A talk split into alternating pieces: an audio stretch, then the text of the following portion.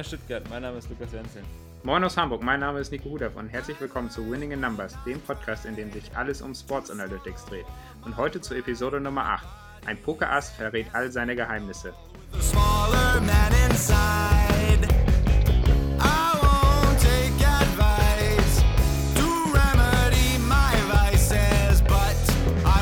Wir haben heute unseren ersten Interviewgast, also könnt ihr euch auf spannende Poker-Stories aus erster Hand freuen und wir haben auch etwas zu Olympia vorbereitet. Viel Spaß!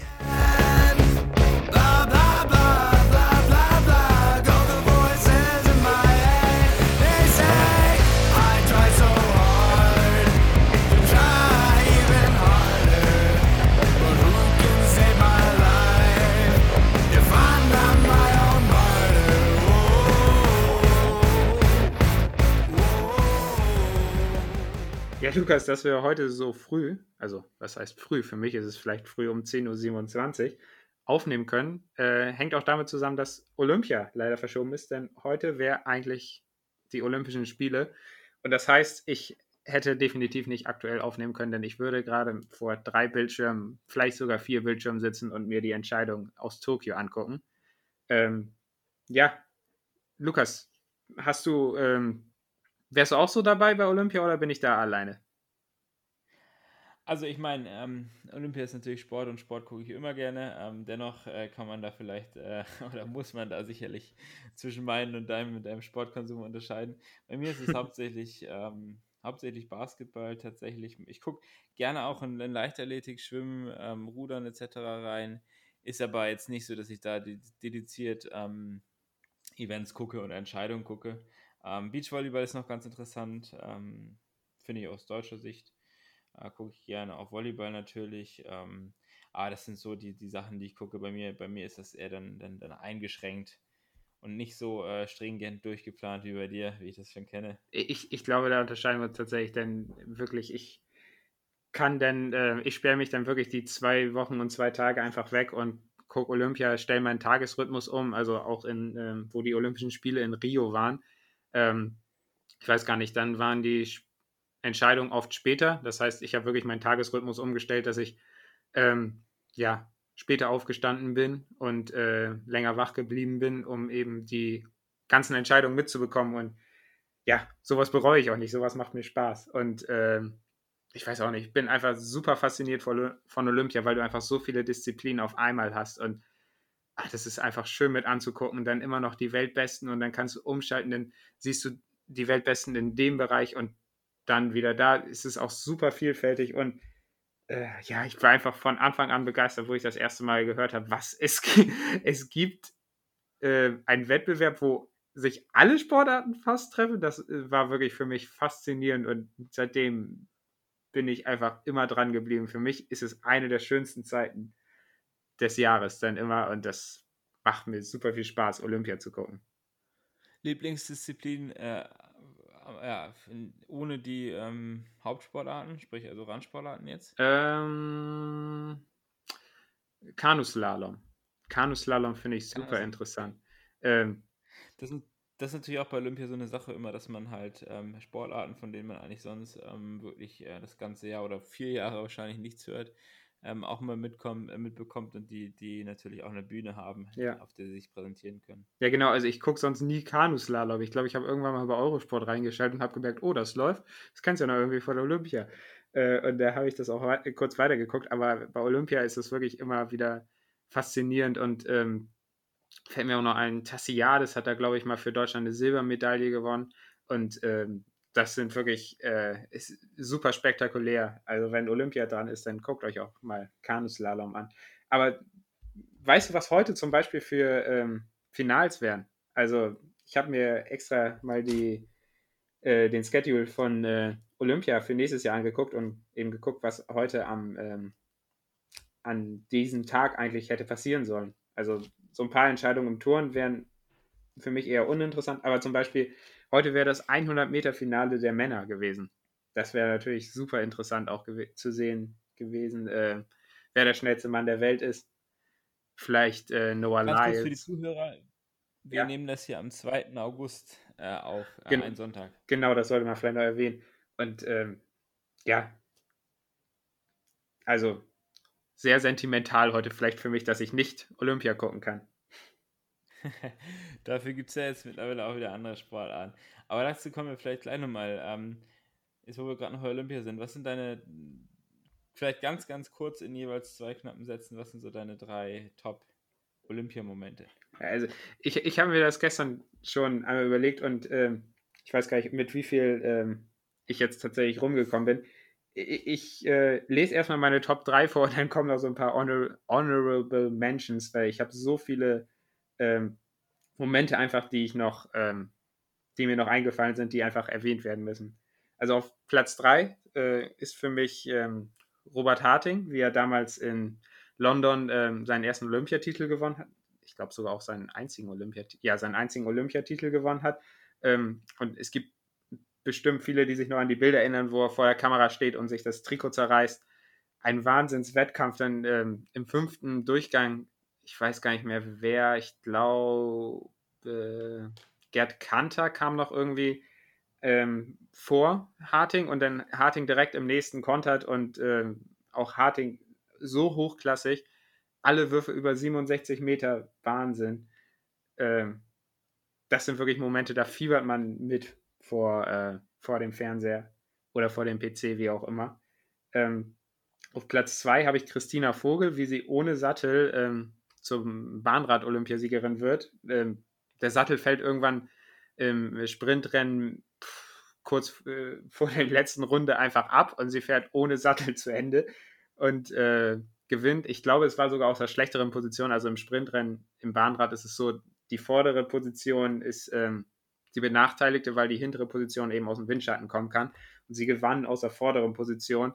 Ähm, ja, Wahnsinn. Und ähm, was vielleicht jetzt noch mehr beeindruckend ist, wie äh, Christina Vogel, ich weiß nicht, wie viele die Story kennen, dass sie von, ähm, ich glaube, von einem weiteren Fahrer erwischt wurde und seitdem querschnittsgelähmt ist und trotzdem sich weiterhin durchs Leben kämpft und wirklich beeindruckend, ähm, wie ein, eine Frau, die einfach ihr ganzes Leben gefühlt auf Sport ausgerichtet hat, sich jetzt noch nicht mehr, mehr bewegen kann und trotzdem weiterhin so viel Lebensenergie versprüht, das ist wirklich extrem beeindruckend.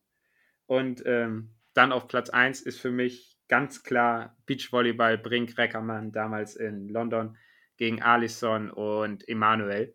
Das war ein Wahnsinn. Also ich glaube, da habe ich mich auch zum ersten Mal so ein bisschen mehr in Beachvolleyball verliebt, denn das war ein unglaubliches Finale.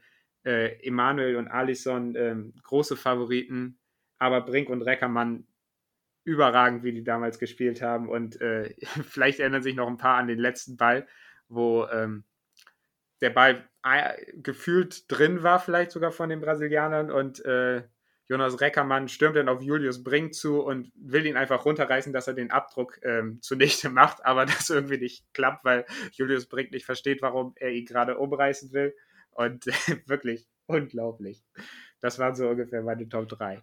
Lukas, hast du irgendwie einen Olympiamoment, den du vielleicht, ähm, der dir gerade einfällt? Ja, also bei mir ist es tatsächlich nicht, also aufgrund des, äh, des Grundes, den ich auch schon genannt hatte, nicht ganz so ausgeprägt wie bei dir. Ähm, bei, ja, also natürlich kann ich mich auch an das mit Brink und Reckermann erinnern ähm, oder auch zum Beispiel jetzt ein bisschen retrospektiv ähm, die, das, das Dream Team, was man jetzt selber natürlich nicht miterlebt hat, aber ähm, zum Beispiel durch die Doku ähm, Last Dance, was da irgendwie auch so ein bisschen ähm, noch präsent ist äh, und das natürlich auch irgendwie eine Legende ist natürlich auch 2008, 2012 äh, die deutsche, äh, die deutsche, die US-Nationalmannschaft im Basketball. Ähm, was ich auch toll finde, vielleicht auch noch äh, ein Fun Fact, dass ähm, die, ähm, Sportart 3 gegen 3 Basketball mittlerweile olympisch ist. Was ich äh, sehr, sehr gut finde. Ähm, ja, das ist so, also wie gesagt, bei mir ist echt nicht so ausgeprägt, was Olympia angeht. Ja. Ich gucke es zwar gerne nebenbei, bin aber nicht so, nicht so firm. Ja, aber vielleicht sieht man bei mir eher wie Olympia verrückt. Ich bin dann jetzt, ich würde sagen, ich lese noch mal kurz vor, was mir so ein bisschen noch eingefallen ist. Denn, ähm, als erstes kam mir dann in Gedanken, äh, wie Jesse Owens damals in Berlin gewonnen hat und dann ähm, mit dem äh, Deutschen dann auch noch gefeiert hat. Und äh, das war natürlich ein, ein großes FU zu den äh, zu der nationalistischen Führung damals. Und äh, das ist natürlich sehr schön gewesen, fand ich. Wobei wir das natürlich nicht miterlebt haben, aber trotzdem allein der Gedanke. Ähm, dann vielleicht auch Black Power, wo ähm, zwei US-amerikanische People of Color, ähm, ich glaube, das 400-Meter-Rennen gewonnen haben und ihr Faust mit einem schwarzen Handschuh in, den Himmel in Richtung Himmel strecken, ähm, als Protest gegen damals Gewalt gegen Schwarze und ähm, ja, die tatsächlich immer noch anhalten. Ähm, dann vielleicht eines der faszinierendsten Rennen, Bolt, damals in Peking, wie er zum ersten Mal den Weltrekord bricht. Wahnsinn. Der schnellste Mann der Welt aller Zeiten wahrscheinlich. Dann auch noch das Bolt Triple Triple, also in, wo er in Rio dann dreimal hintereinander 100 Meter, 200 Meter und viermal 100 Meter Staffel gewinnt. Unglaublich. Michael Phelps ist natürlich zu nennen, wie er eigentlich jede seiner Goldmedaillen. Unglaublich. Die Hockeyherren aus Deutschland, wie sie in London war das, glaube ich, damals äh, Goldmedaille holen. Der Ruderachter, wie die in ähm, äh, auch London, den, ähm, nee, stimmt gar nicht, in ähm, Rio, glaube ich, den Titel gewinnen. Das Stream Team natürlich. Ähm, oder auch zum Beispiel Marcel Nguyen, der nach der Verletzung, äh, nach einer echt schlimmen Verletzung, ich weiß gar nicht mehr, was das war, einfach weiter turnt und ähm, dem Team noch weiter hilft. Das war auch unglaublich. Oder letztes äh, Olympia, wo die bayerische Schütze, mir fällt der Name jetzt leider nicht mehr ein, komplett ausflippt, nachdem sie Gold gewinnt, weil normalerweise sind Schützen eher so ruhigere ähm, Typen, die dann sich auch ähm, in der Freude eher ein bisschen zurückhalten, weil sie halt so konzentriert waren. Sie war halt das komplette Gegenteil, das war Wahnsinn. Oder auch Lisa Unruh letztes Mal äh, Bogenschützen Silber, obwohl keiner damit gerechnet hat. Gar keiner. Ähm, dann Britta Heidemann, äh, die längste Sekunde in der Fechtgeschichte. auch unglaubliche Geschichte. Und ähm, dieses äh, tatsächlich auch ein äh, Olympiamoment aus dem Winter fällt mir noch ein, Aljona Savchenko mit Bruno Massot, wo die im Eiskunstlauf Goldmedaille, äh, die Goldmedaille gewinnen. Ich kenne mich im Eiskunstlauf nicht aus, möchte ich auch ehrlich gesagt nicht, aber das war wirklich eine Performance, die war unglaublich. Ähm, ich meine, ich spreche jetzt nur als kompletter Laie, aber das war, sah so gut aus. Das wäre auch mal ein spann spannender Anwendungsfall, ob es da irgendwie Analytics gibt oder Analytics-Möglichkeiten. Ja, ich glaube. Eiskunstlauf. Ja, man kann ja Bewegungsabläufe vielleicht irgendwie mit, mit Bilderkennung bzw. Videoerkennung äh, analysieren und verbessern. Das ist sicherlich spannend. Aber ich weiß nicht, ob das tatsächlich ähm, so not tut, wenn man eh einen Trainer hat, der da relativ gut hinguckt. Das ist ja, ist ja nicht so, dass das dann mehrere gleichzeitig äh, so machen, dass ja. man da irgendwie automatisieren. Ist ja auch egal. Ähm, ja, äh, richtig cool. So viel zum Ausflug Olympia. Ich denke mal, da, da wäre es auf jeden Fall mal sinnvoll, dass wir da noch ein bisschen mal tiefer reingehen, wenn wir ähm, wenn wir mal eine, eine separate Folge haben. Ähm, zu Olympia und zum Thema Olympia, vielleicht auch zu Analytics bei Olympia, etc. Ja, ähm, ja jetzt äh, gibt es auch noch Sportarten, die jetzt gespielt werden. Champions League fängt bald wieder an, da werden wir sicherlich auch nochmal drüber reden. In Lissabon, äh, die Euroleague auch. Ähm, in Köln, soweit ich weiß, richtig? Äh, Europa League heißt es aber. Äh, aber ja, meine ich auch. In Köln. Euroleague, ja, Basketball. Genau, Europa League. Aber es wird in Köln gespielt gestartet. und Champions League genau wie in Lissabon. Ähm, da habe ich mich noch gar nicht so mit beschäftigt. Ähm, bin ich gespannt. Äh, viele behaupten, Bayern hätte jetzt einen Vorteil davon, dass sie lange Pause haben. Ich finde es eher ein Nachteil. Weiß auch nicht. Also ja, bin ich gespannt, wie das ausgeht. Ähm, natürlich kam Bayern mit einer guten Form jetzt aus der Bundesliga. Sind natürlich eine Art Favorit jetzt bestimmt auch bei in der Champions League. Bin ich sehr gespannt. Ja, nee, auf jeden Fall ich auch. Und da werden wir sicherlich nochmal drüber reden. Und dann natürlich NBA. Vielleicht äh, ein, zwei Sätze zum, zum NBA-Start, Nico? Ich, ich, möchte gerne über die Indiana Pacers sprechen, denn die haben gestern die Philadelphia 76ers geschlagen. Und wer unseren NBA-Podcast ähm, gehört hat, der wird wissen, dass ich ähm, sehr begeistert von den Indiana Pacers bin. Obwohl jetzt danach, nach unserer Aufnahme, noch die äh, Nachricht kam, dass Domantas Sabonis leider fehlt.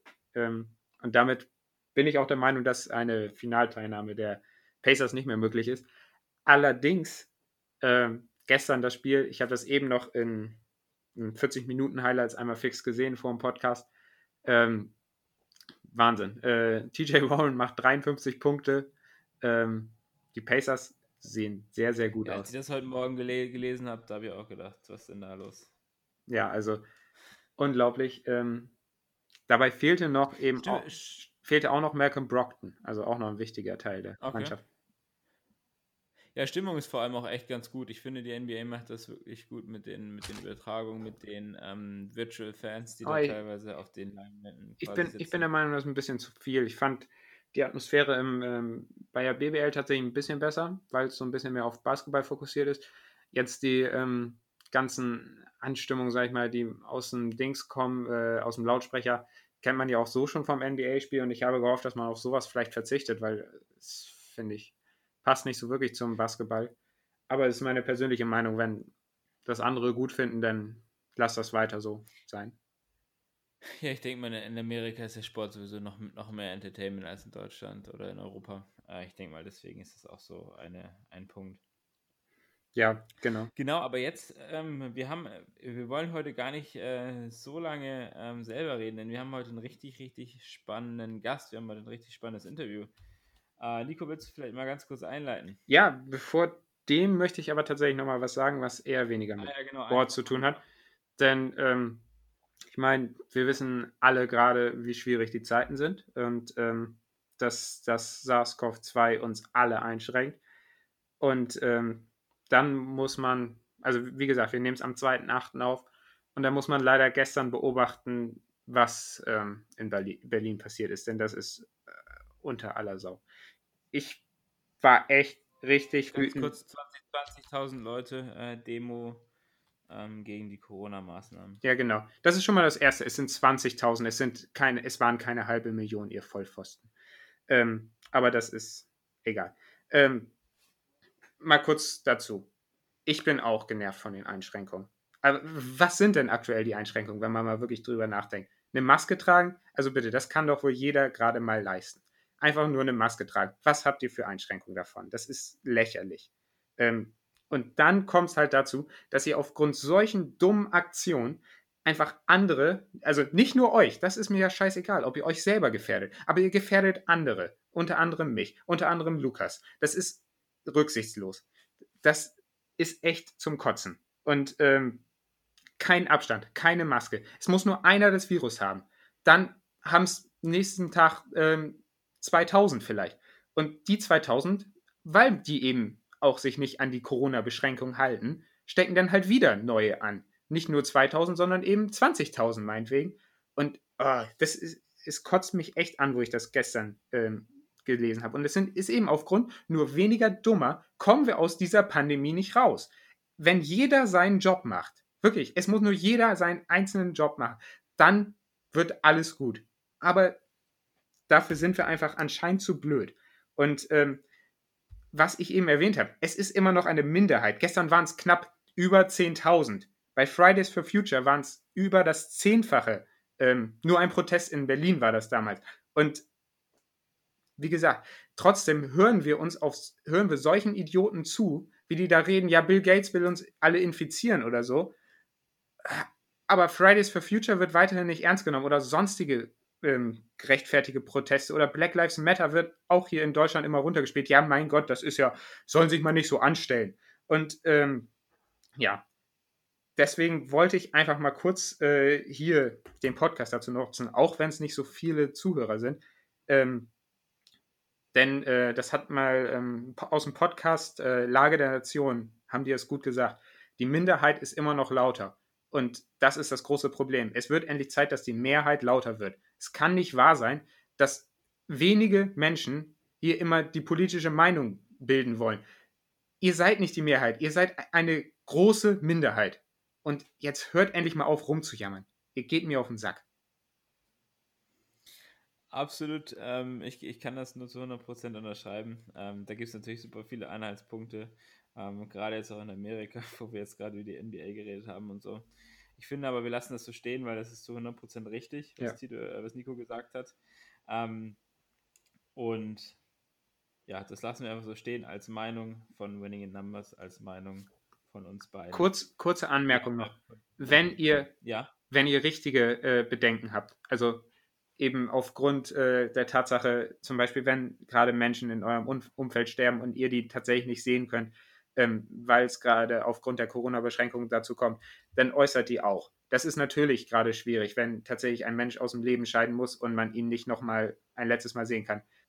Dann müsst ihr auch definitiv eure ähm, Meinung kundtun. Aber macht das nicht bei so einer, so einer Protestaktion. Da sind so viele Vollpfosten. Es sind nicht nur Impfgegner, es sind, ähm, es sind auch Nazis, auch wenn immer sagen, oh, ich sehe ja keine Nazis. Nein, wenn man sich da gestern mal ein bisschen anguckt, was da für Leute rumgelaufen sind, da sind mehr als genug Nazis gewesen.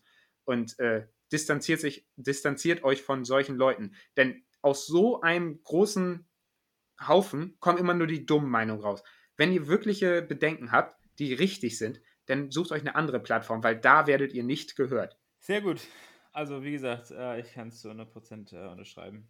Ähm, nichtsdestotrotz wollen wir jetzt wieder ein bisschen positiver sein. Ja, ähm, deutlich positiver, Entschuldigung. Ich hoffe, ich habe nicht denn, schlecht denn, denn wir haben Nee, alles gut. Äh, denn wir haben wirklich ein cooles Thema ähm, heute vorbereitet. Wir haben unseren ersten Gast äh, und da sind wir wirklich stolz drauf, dass das geklappt hat. Das ist auch ein sehr, sehr cooler Gast. Ähm, sehr, sehr, ähm, sehr, sehr spannendes Thema. Ähm, teilweise Sports Analytics Thema, teilweise einfach auch menschliches Thema. Ähm, sehr, sehr spannend.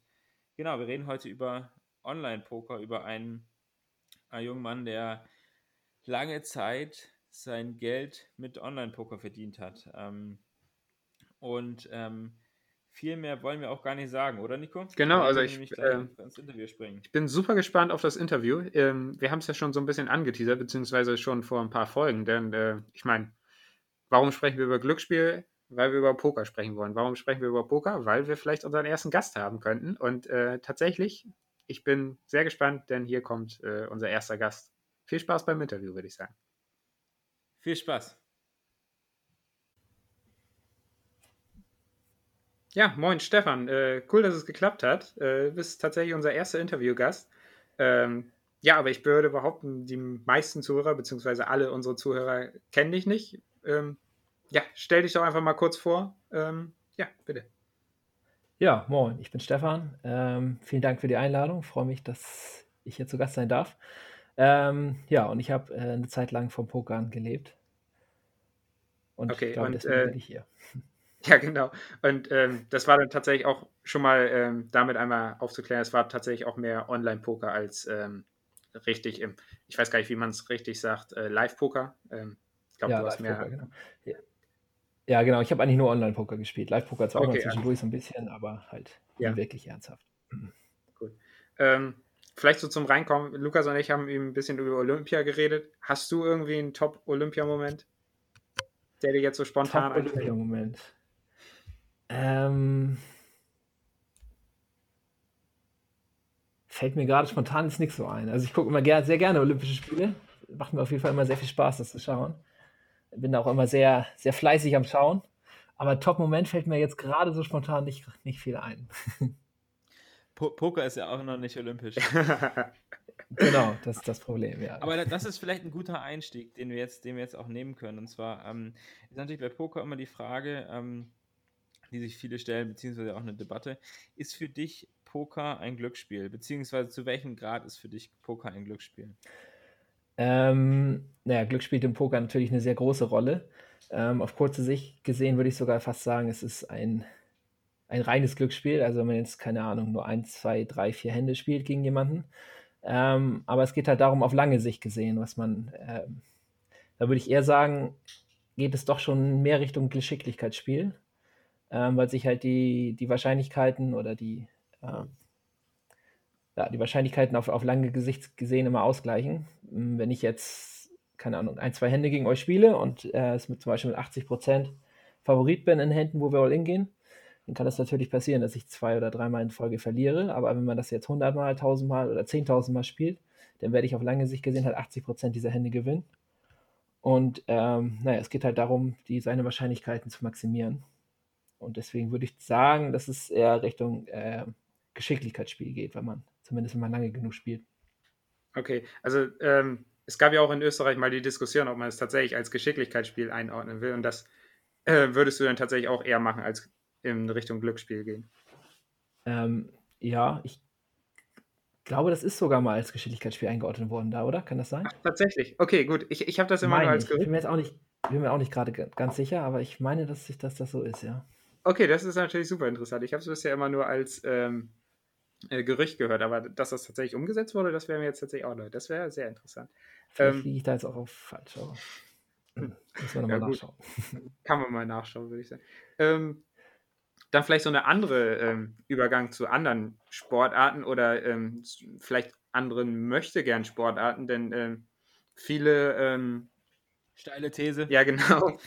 viele E-Sportler sagen ja auch, dass ihr Sport äh, ja ist ihr Spiel ist Sport. Ähm, zählt für dich Poker denn auch ähm, in so eine Kategorie, dass es eben so zum Übergang zum Sport steht vielleicht? Also ähnlich wie E-Sports? Ähm, ja, ich finde schon, weil das ist ja, man kann es ja als, als Wettbewerb betrachten. Und als Wettbewerb finde ich das schon, das ist ein Sport. Äh, genauso wie, wie die ganzen E-Sport, E-Sport-Geschichten und so weiter. Poker ist ja im Endeffekt auch ein E-Sport, wenn man Online-Poker betrachtet. Würde ich sagen, es, fällt es ja komplett in die Kategorie rein. Ähm, wenn man jetzt Sport irgendwie als, als körperliche Anstrengung oder sowas äh, betrachtet, dann ist es natürlich kein Sport. Aber als Wettbewerb würde ich so schon das als Sport einordnen. Ja. ja, ich denke auch, das passt eigentlich ganz gut. Sehr gut, ne, auf jeden Fall spannend. Ähm, ich würde, glaube ich, auch der, ähm, ich würde, glaube ich, eine ähnliche Antwort geben, äh, weil ja auch die kognitiven Fähigkeiten angestrengt werden. Ähm, wie du es eben sagtest, dass es halt nicht nur, nicht nur Glück ist, sondern eben auch Strategie, vor allem auf lange Sicht. Ähm, jetzt wollen wir aber mal so ein bisschen wieder zu, äh, zu dir kommen und was du gemacht hast, weil ich glaube, das ist für ganz viele Hörer sehr, sehr interessant. Ähm, wie bist du denn äh, zum, zum Online-Poker gekommen, beziehungsweise wie lange hast du dann auch am Tag teilweise gespielt, um, um ja, hauptberuflich dein Geld damit zu verdienen? Ähm, naja, es fing halt an so mit Freunden, so, so, so, eine kleine Runde, die wir da privat gemacht haben. Und ähm, naja, es ging da halt so um Centbeträge. Und ähm, ich habe mich dann irgendwo mal im Internet auf die Suche gemacht nach Strategien und so weiter. Um, naja, weil es mich interessiert hat einfach, wie man, wie man das, äh, wie man das noch strategischer angehen kann. Ähm, habe dann auch was dazu gefunden und dann habe ich da so eine Seite gefunden, die ähm, so eine Coaching-Seite, die einem Poker näher beibringt. Und ähm, die hatten ein Angebot, dass man, dass die einem selber quasi 50 Dollar geschenkt haben, mit dem man spielen konnte. Dafür musste man sich quasi äh, unter deren Namen anmelden, also den als Werber eintragen. Und wenn man dann online gespielt hat, dann äh, zahlt man immer Gebühren an die Anbieter und ein gewisser Prozentsatz geht dann quasi an, die, an, den Werber zurück. Das heißt, die hatten Interesse, dass man selber gut spielt, haben deshalb äh, gewisse Strategien dann beigebracht und man selber konnte dann halt einfach das ausprobieren. Ähm, klang im ersten Moment natürlich erstmal suspekt, dass einem da jemand Geld schenkt. Ich habe das tatsächlich auch beim ersten Mal nicht gemacht, ich glaube auch beim zweiten Mal nicht. Habe mich dann aber irgendwann doch mal getraut, das auszuprobieren und naja, es hat dann seinen Lauf genommen.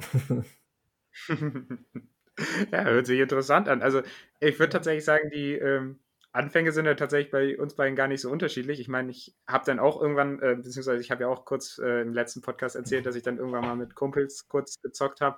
Und äh, das war dann auch wirklich niedrige Centbeträge und dann habe ich auch irgendwann mal gegoogelt.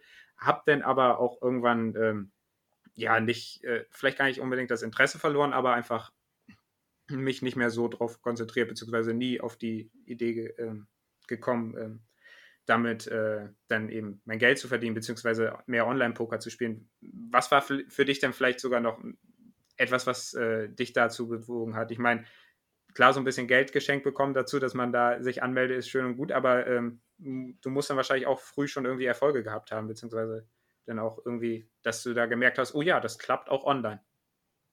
Ähm, ja, es ging, ging ganz gut los so. Man hat dann nur um Centbeträge gespielt, halt auch im Internet, aber es hat immer ganz gut geklappt und hat mich dann langsam hochgearbeitet.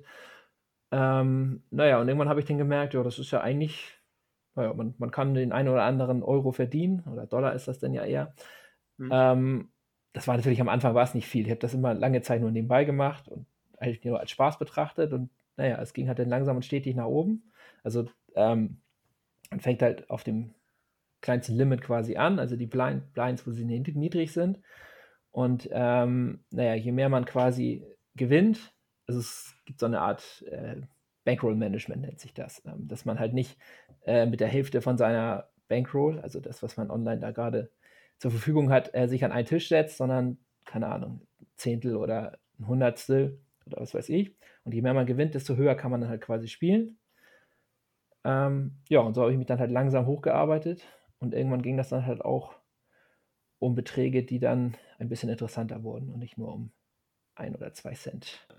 Am Anfang hast du schon noch diese, ähm, wie soll man sagen, du bist einfach an den Tisch gegangen und hast quasi gespielt. Du hast am Anfang noch keine Turniere gespielt. Nee, ich habe am Anfang äh, mit Cashgame angefangen. Also genau quasi, so dass man sich einkauft für einen gewissen Betrag und äh, den halt jederzeit damit wieder aufstehen kann und was man hat, hat man und ja, was man verloren hat, hat man einfach verloren. Die Turniere, die kamen dann erst äh, deutlich später. Damit habe ich deutlich später erst angefangen.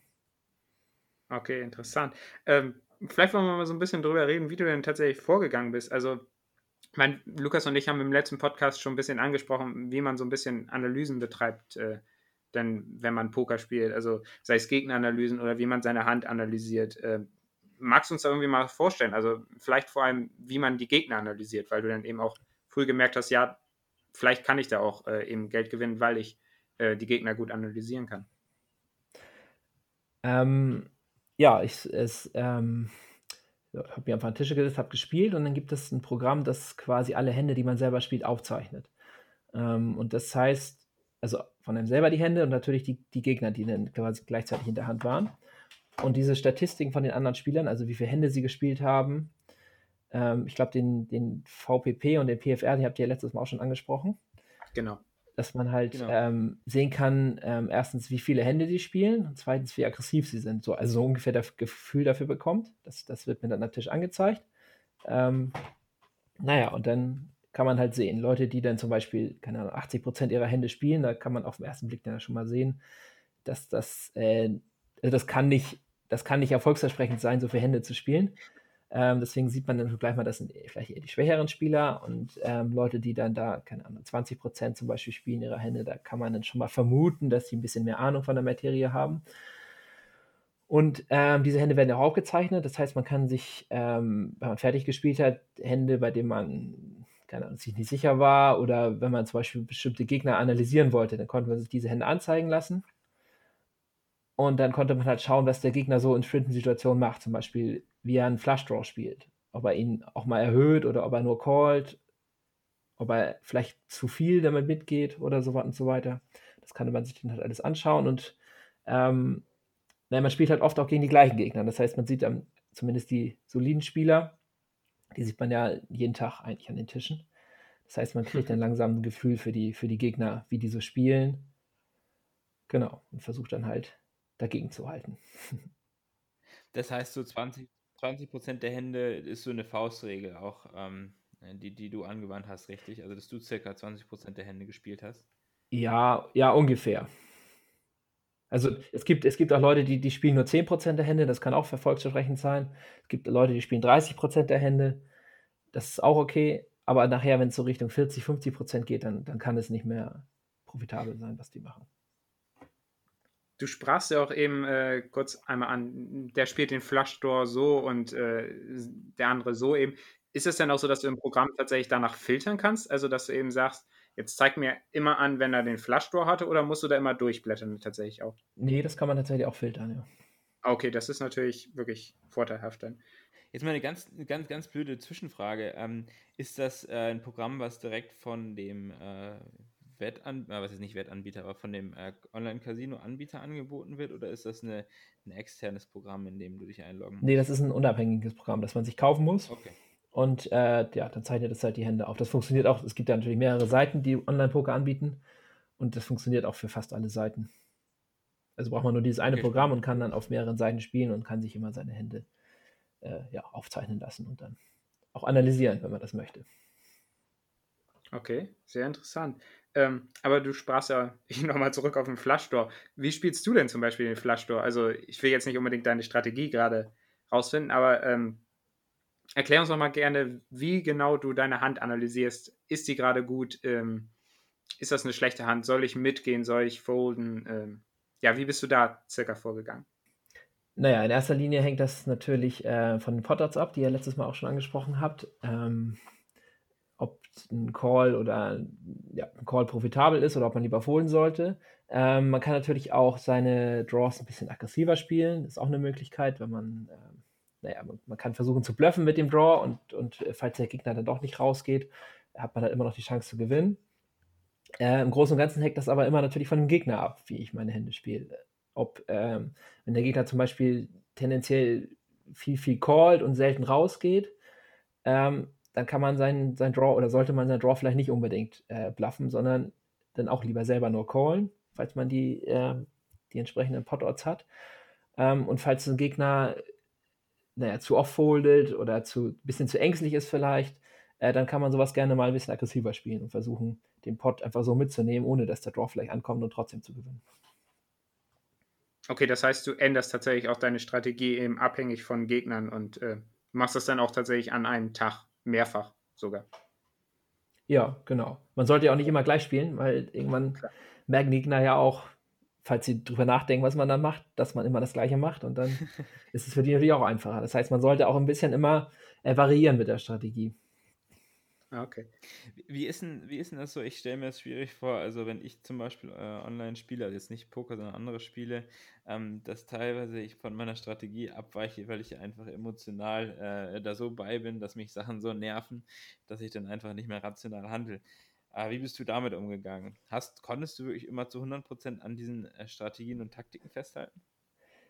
Nein, zu 100% nicht. Und ich glaube, das, das kann auch eigentlich keiner.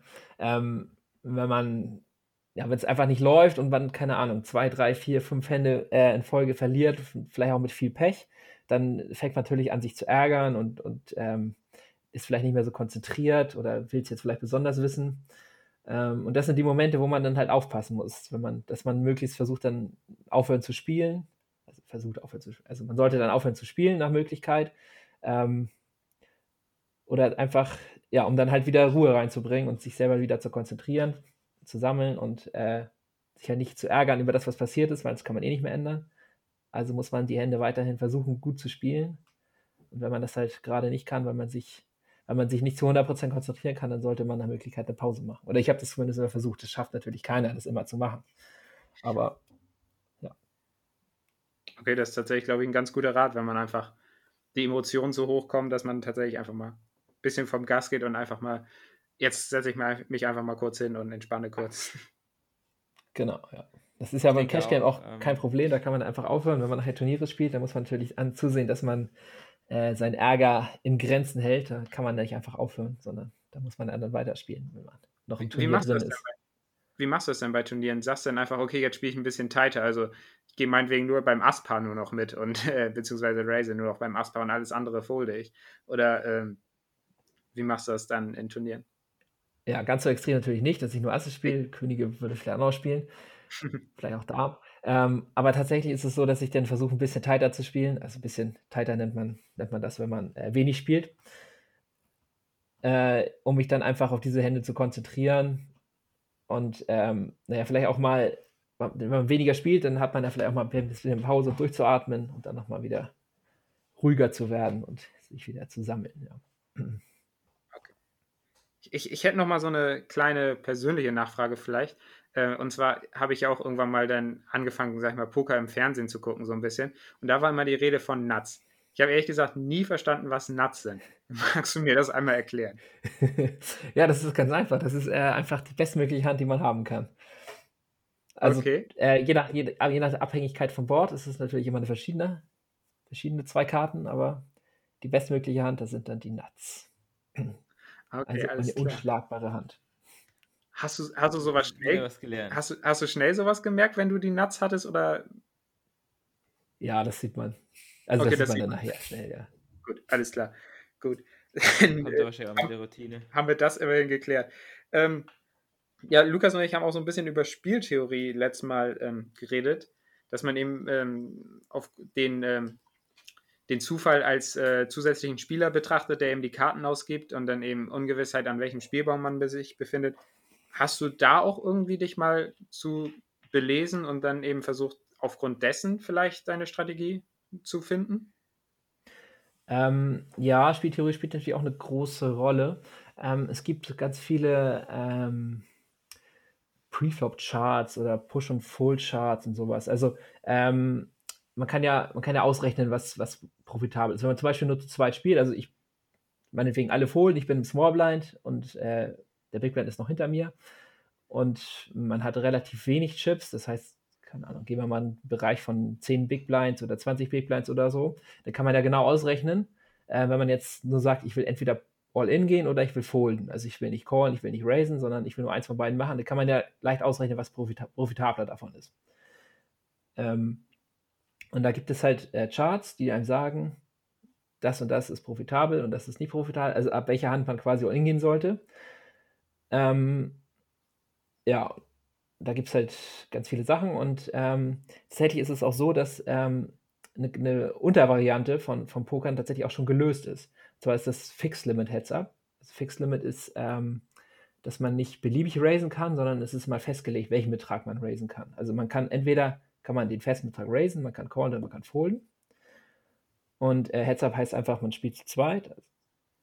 Und diese Variante ist tatsächlich gelöst. Das heißt, ähm, ja, da gibt es die perfekte Strategie und wenn du den Computer die beibringst, dann hast du einfach keine Chance gegen den Computer. Das ist tatsächlich auch ein großes Problem im Online-Poker. Ähm, auch beim, beim No-Limit gibt es schon äh, viele, viele Bots, die da unterwegs sind. Ja. Das ist eine spannende Frage, stimmt. Und okay. äh, die spielen das tatsächlich auch äh, bis zu einem gewissen Level ziemlich stark inzwischen und äh, lösen und ähm, spielen damit profitabel auf den kleineren Limits schon oder es gibt inzwischen schon ein bisschen, bis zu den mittleren Limits, äh, spielen die das tatsächlich profitabel. Und das ist ein großes Problem für, naja, für auch für die, für die Seiten natürlich, weil, weil wenn es nur noch Bots gibt, dann, dann äh, schieben die sich nachher nur das Geld hin und her und, und keiner will das mehr spielen. Und natürlich auch für die Pokerspieler selbst.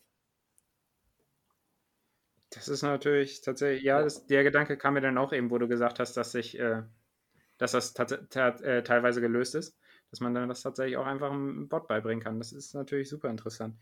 Ähm, aber äh, zurück zu deinem Pokerleben. Ähm, ich meine, du hast wahrscheinlich dann auch teilweise nicht nur an einem Tisch gespielt, wenn du äh, Poker gepokert hast. Ähm, warst doch bestimmt auch an mehreren Tables unterwegs. Äh, wie viele Tables waren das denn so im Schnitt, sage ich mal? Im Schnitt. Ähm, ja, beim Cash Game konnte man sich ja mal gut aussuchen, wie viele Tische man gleichzeitig spielen will. Da waren das ja. dann, oh, ich glaube, so um 12, 13, 14, 15, in die Richtung ging das. Gleichzeitig. Und äh, bei Turnieren ist es natürlich ein bisschen schwieriger. Ähm, da startet man halt Turniere und spielt halt so lange, bis man raus ist. Das heißt, man kann nicht immer so genau planen, wie viele Tische man aufwart zur Zeit. Also man kann natürlich äh, aufhören, neue Tische aufzumachen. Dann ist es klar, aber ähm, man kann halt nicht, nicht äh, über den Abend hinweg planen, ach, um die Zeit spiele ich noch fünf Tische und da sind es noch zehn und so weiter. Ähm, weil es ja tatsächlich auch ähm, bei den Turnieren nachher interessant wird am Ende. Da geht es ja um, um, um das große Geld, sag ich mal. Ähm, und da sollte man dann halt versuchen, dass man nicht so viele Tische gleichzeitig aufhat, damit man sich besser konzentrieren kann auf die, auf die einzelnen Tische und mehr auf die Spieler äh, eingehen kann und sich besser merken kann, was die, was machen da habe ich dann halt, ähm, habe ich am Anfang halt immer viele Tische aufgemacht und ähm, habe dann so meinen mein Plan gehabt quasi, jeden Tag quasi die gleichen Tische, die ich gespielt habe, die tu kleinen Turniere. Und ähm, naja, wenn ich dann bei einem Turnier halt irgendwann weit gekommen bin, dann war es schon automatisch so, dass ich dann natürlich nicht mehr alle Tische auf hatte, weil, man, weil es ja nicht ausbleibt, dass man bei dem einen oder anderen Turnieren rausfliegt. Das heißt aber, du hast auch Turniere gleichzeitig gespielt am Anfang noch. Ja. Zumindest in den unteren, okay. Auch spannend. Ja, wie ist das? Ich, also ich stelle mir das total schwierig vor. Ich, ähm, wenn ich jetzt gerade Poker online spielen würde, ich glaube, ich müsste ähm, alle meine Konzentration auf den einen Tisch nehmen. Ähm, kommt das einfach mit der Routine, dass man da, dass man da besser wird und sich auf mehrere Tische konzentrieren kann? Oder wie hast du das geregelt? Ja, klar, das kommt, äh, das ist einfach die Erfahrung. Irgendwann ähm, spielen sich viele Hände halt ein bisschen automatisch, ne? Wenn man eine starke Hand hat und erhöht. Und das ist ja auch nicht immer so, dass die, dass die anderen Leute da mitgehen, sondern man, man spielt ja, erstens spielt man ja nicht jede Hand, sondern, keine Ahnung, ungefähr jede fünfte Hand. Und wenn man dann zehn Tische spielt, dann hat man im Schnitt vielleicht zwei Hände gleichzeitig. Und dann muss es ja immer noch einen anderen geben, der vielleicht äh, auch Interesse am Pot hat und, und auch mitspielen will. Und dann reduziert sich das dann noch weiter.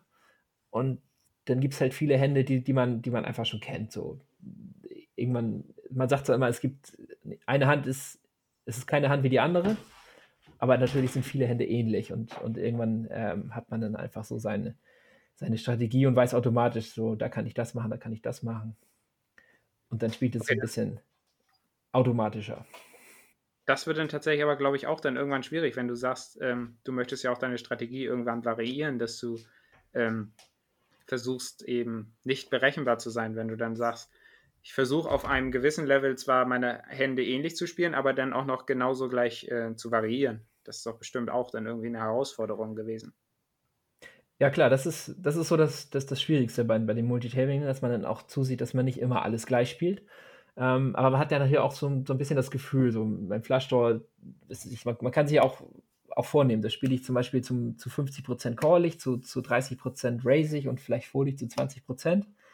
Und dann, äh, naja, man, ich habe mal, äh, es gibt zum Beispiel so eine Strategie, dass man, zum Beispiel stellt sich eine Uhr daneben und ähm, je nachdem, welche, welche, welche Sekunde gerade angezeigt wird, also zum Beispiel, wenn man jetzt sagt 50% Race man, 30% äh, callt man, 20% foldet man, dann schaut man, welche Sekunde gerade ist und ähm, wenn die letzte Ziffer eine 1 bis 5 ist, dann, dann ähm, callt man und wenn es eine 6 bis 8 ist, dann, dann race man und wenn es eine 9 oder 0 ist, dann foldet man, dass man das halt quasi ähm, ja, nicht von einem selbst abhängig gemacht, was man gerade macht, sondern es einfach dem Zufall überlässt, damit die anderen auch nicht wissen können, was du gerade machst. Übrigens, sehr interessanter Zufallsgenerator. Vielleicht so eine kleine kritische Nachfrage, denn ähm, im Endeffekt ist es ja im Poker so, das, was du gewinnst, verlieren andere. Ähm, das ist bestimmt irgendwas, womit man sich erstmal im Klaren sein sollte und äh, ob man damit klarkommt. Äh, wie bist du damit umgegangen? Ja, ich, ich sag mal, ich, ich konnte damit leben. Also klar ist es so, dass, dass man ähm, davon profitiert, dass andere Leute Geld verlieren. Ähm, aber es gibt halt viele Spieler, die, die das halt auch. Also man muss es, muss es so sehen. Wenn man, wenn man ähm, anfängt, äh, besser zu werden, dann steigt man langsam in die Limits auf. Also spielt immer höhere Blinds und ähm, es ist halt tendenziell so, dass das Geld halt von unten nach oben getragen wird. Also die kleineren Limits, die verlieren da Geld an, an Spieler und die gehen dann höher und verlieren das da. Ähm, und es ist halt die Kunst, das richtige Limit zu finden, wo man, wo man noch gewinnt und äh, wo man halt Favorit ist und dann halt nicht weiter aufzusteigen quasi oder halt noch besser zu werden, dann aufzusteigen. Das heißt, man, ähm, man profitiert halt auch von, von anderen Spielern, die auch Geld gewinnen, aber natürlich gibt es auch viele Spieler, die, die Geld verlieren und ähm, da gibt es einen großen Anteil, die das einfach, denen das klar ist, dass sie das machen, die da ähm, mit der Einstellung reingehen. Ja, ist halt ein Hobby für mich und ob ich dann im Monat 50 Dollar reintue, das ist halt, bringt mir Spaß und es ist mir egal, wenn ich das verliere. Natürlich gibt es auch den einen oder anderen Spieler, der, der das äh, nicht mehr unter Kontrolle hat. Aber naja, ich, ich glaube, das wäre im Live-Poker wird mir das schwieriger fallen, wenn man den Leuten auch ins Gesicht sehen kann, aber ich habe das immer, naja, zu einem gewissen Grad auch, auch ausgeblendet, dann ehrlich gesagt. Ich meine, letzten Endes, letzten Endes sind es ja auch ähm, Menschen, die da ihr Geld freiwillig reintun. Also ob es nun durch, durch ja. eine Spielsucht. Aber das ist vielleicht auch nochmal so eine, so eine spannende Frage, weil du hast ja sicherlich schon ähm, sehr, sehr lange am Tag auch gespielt. Zum einen einmal die Frage, und das ist ein bisschen zweiteilig, hat es dir, aber es ist ja schon, ich kann mir gut vorstellen, dass es irgendwann monoton wird, ähm, hat es dir äh, noch lange Spaß gemacht? Ähm, und auf der anderen Seite auch, hattest, hattest du vielleicht Probleme, dass du irgendwann zu viel gespielt hast und vielleicht auch so in die Tendenz Spielsucht vielleicht reingeguckt hast? Also Spaß hat es mir tatsächlich eigentlich immer gemacht, weil es halt, na, für mich war es halt ein Wettbewerb und, und ähm, ich hatte Spaß daran, mich mit anderen zu messen und, und, und für mich versuch, zu versuchen, die beste Strategie zu finden und, und die anzuwenden. Das hat mir tatsächlich immer sehr viel Spaß gemacht. Ähm, ich hatte tatsächlich auch nie Probleme, dass ich zu viel gespielt habe. Also für, für mich zu viel gespielt habe, dass ich so äh, dachte, oh, jetzt wird es aber brenzlig und, und ähm, weil es für mich halt immer, ähm, ich wollte für mich halt immer das Beste rausholen und, und, und für, für mich immer äh, die beste Strategie äh, anwenden und versuchen, profitabel zu spielen. Und wenn ich gemerkt habe, das ist jetzt nicht gut, was ich gerade mache, oder ähm, ja, ich bin nicht, ich bin nicht konzentriert und, und, oder was, oder, oder was weiß ich, dann ähm, habe ich schon, dann hat es mir angefangen, tatsächlich keinen Spaß mehr zu machen, weil ich gemerkt habe, ich verliere und dann habe ich einfach aufgehört. Also da hatte ich tatsächlich immer irgendwie, weiß nicht warum, aber tatsächlich immer das, das, das richtige oder eine gute, gute Einstellung von, von Natur aus schon, würde ich mal sagen. Sehr guter Mechanismus, hört sich zumindest so an. Aber da vielleicht auch nochmal ähm, eine andere Sache. Ähm, ich kann mir gut vorstellen, dass du auch mal schlechte Tage gehabt hast, in denen du jetzt nicht so viel ähm, Geld verdient hast, beziehungsweise auch viele äh, Spiele einfach verloren hast. Wie hast du es da geschafft, also dich immer wieder zu motivieren und trotzdem zu sagen, äh, ja, es wird noch besser? War das da auch hauptsächlich der, der Wettbewerbsgedanke oder war das einfach auch so, ja, ähm, Wahrscheinlichkeitsrechnung, so nach dem Motto, irgendwann muss ich halt wieder gewinnen mit, mein, mit meinem Können? Naja, man, man kann ja sogar, ähm, man kann mit dem Programm auch, auch überprüfen, ob man, ähm, ob man quasi durch Pech verloren hat oder ob man ähm, einfach verloren hat, weil man es immer mit der schlechteren Hand All-In gegangen ist zum Beispiel. Also man kann, man kann tatsächlich überprüfen, ähm, das Programm sagt einem, wenn man jetzt zum Beispiel mit 80% All-In geht und dann verliert, dann, dann sagt einem das Programm, man hatte Pech und man hätte eigentlich so und so viel gewinnen müssen. Ne? Man hat ja dann einen gewissen Erwartungswert in, in der Hand, wo man diese 80% reinstellt. Ähm, und das wird halt, das rechnet dir das Programm aus und du kannst halt über deine letzten 1000 oder 2000 Hände, äh, oder auch über alle Hände natürlich äh, nachschauen, ähm, ob du verloren hast, weil du Pech hattest oder ob du verloren hast, weil du nicht gut gespielt hast. Und ähm, natürlich gab es auch mal Phasen, wo man dann viel Pech hatte. Dann hat es mir tatsächlich geholfen, tatsächlich ein bisschen Pause zu machen, vielleicht mal eine Woche gar nicht zu spielen, ähm, um einfach wieder mit einem guten Gefühl an die Sache ranzugehen.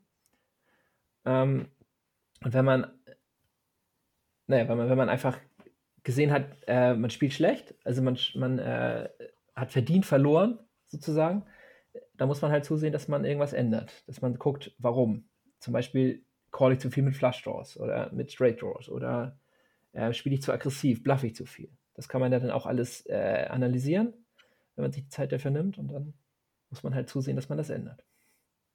Das heißt, Poker hat auch viel mit Vor- und Nachbereitung zu tun. Ja. Okay. Wie viel Zeit hast du darin dann ungefähr investiert?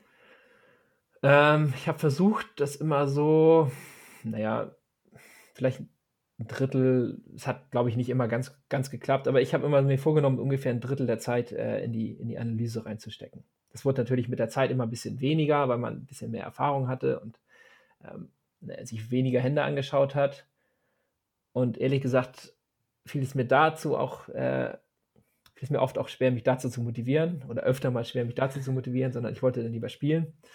Ähm, deswegen war es immer nicht ganz so viel, aber schon einen guten Prozentsatz der Zeit habe ich tatsächlich auch in die Analyse gesteckt. Ja. Okay, das finde ich, find ich sehr, sehr spannend. Ich finde, bei dir merkt man auch ganz klar, dass du oder dass man vielleicht, um im Online-Poker erfolgreich zu sein, ähm, nicht einfach sich an einen Tisch setzt, was sich irgendwie bei PokerStars anmeldet und dann auf einmal Millionär wird, sondern dass es tatsächlich einfach auch ähm, sehr, sehr viel harte und auch, also zum einen Erfahrung und auch harte Arbeit natürlich ist, vor allem auch sehr, sehr viel mit rationalem Denken und äh, Selbstbeherrschung zu tun hat.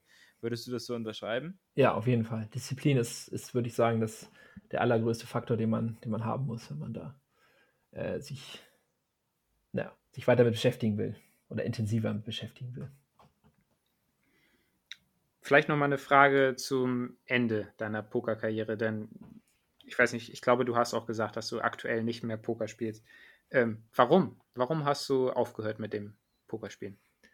Ähm, ja, es war tatsächlich so, dass ich mir von Anfang an, also dass es nie mein Plan war, das mein Leben lang zu machen, sondern es war halt einfach so, es hat gepasst und, und, und hat mir Spaß gemacht. Es war eine, war eine gute Zeit. Ähm, aber ich wollte das nie mein Leben lang machen. Und ähm, ich, man, man hat auch gemerkt, dass die, dass die Spieler äh, stärker wurden, beziehungsweise es weniger schwache Spieler gab. Ähm, und dass das Feld einfach deutlich stärker wurde und es schwieriger wurde, profitabel zu spielen. Ähm, das hing damit zusammen, dass, oder unter anderem damit zusammen, es gab da mal einen Pokerboom, das war so 2006, glaube ich, ungefähr. Da hat ein, ein, naja, ziemlicher Amateur hat sich ähm, für, die, für, das, für die Weltmeisterschaft qualifiziert und die dann nachher auch gewonnen und hat, glaube ich, dann aus ursprünglich 40 Dollar ein paar Millionen gemacht. So. Und da hat dann jeder gedacht, ja, das kann ich auch und, und wollte das mal ausprobieren. Und naja, mit der Zeit hat es halt jeder irgendwann mal ausprobiert und dann haben die gemerkt, ja, es ist doch nicht so einfach vielleicht und dann haben immer mehr aufgehört mit der Zeit. Und die stärkeren Spieler sind dabei geblieben und das hat man schon deutlich gemerkt, dass, das, äh, dass die Felder immer stärker wurden. Und okay. ja, ich habe einfach gemerkt, dass es sich nicht mehr so lohnt wie zu Beginn. Du, du sagst es ja auch, du willst es ein Leben lang nicht machen. Äh, hast du dann auch irgendwie gesagt, okay, das mache ich jetzt, keine Ahnung, drei, vier Jahre und dann bin ich einfach weg? Also hast du dir ein Limit gesetzt, wann du da raus, äh, raus sein, hört sich so drastisch an, aber hast du dir ein, äh, ein Jahr gesagt, äh, da höre ich auf damit und mache was anderes? Nee, das, nee, das habe ich mir am Anfang nicht gesetzt. Nein. Okay, gut. Das ähm, war spontan. du sprachst ja auch eben die eher schwächeren Spieler, die gesagt haben, oh, vielleicht mache ich ja auch aus 40 Dollar äh, ein paar Millionen. Ähm, das heißt, manchmal waren dann wahrscheinlich auch sehr schwache Spieler da. Hat, sich das, äh, hat dich das Ganze dann vielleicht tatsächlich auch irgendwann mal unterfordert, äh, wenn du Online-Poker gespielt hast? Ähm, nee, würde ich nicht sagen. Nee. Also man, man hat ja, wenn man gemerkt hat, die, dies, äh, man, die anderen sind zu schlecht quasi für einen, was nicht heißt, dass sie schlecht sind, aber man selber hat vielleicht äh, schon mehr Erfahrung und, und, und spielt einfach besser als die anderen, dann hat man halt versucht, äh, höher zu kommen in den, in den Limit, also um quasi mehr Geld zu spielen und dann im Endeffekt auch mehr zu gewinnen.